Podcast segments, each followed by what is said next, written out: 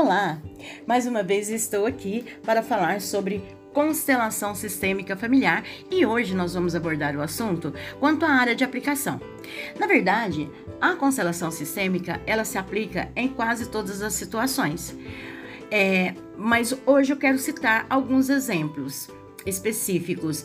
Por exemplo, quando pais se separam ou se divorciam e os mesmos não sabem como lidar com os conflitos, principalmente os conflitos dos filhos.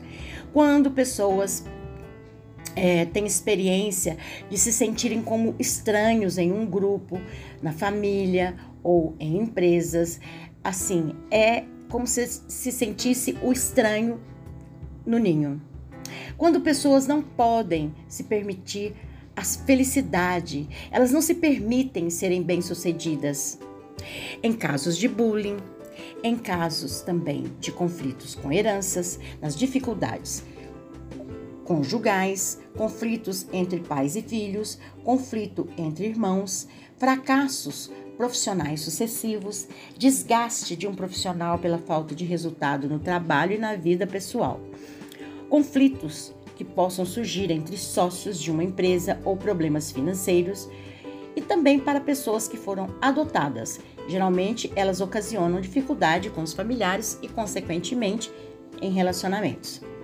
Também pode ser aplicado em problemas de saúde que se repetem ou se agravam e são recorrentes na família. É, isso tudo pode ser feito através de grupo ou também através de bonecos, que pode ser presencial ou online. Numa, na próxima, na, no próximo podcast, eu vou explicar para vocês como que funciona é, todos esses métodos. Até lá. Gratidão.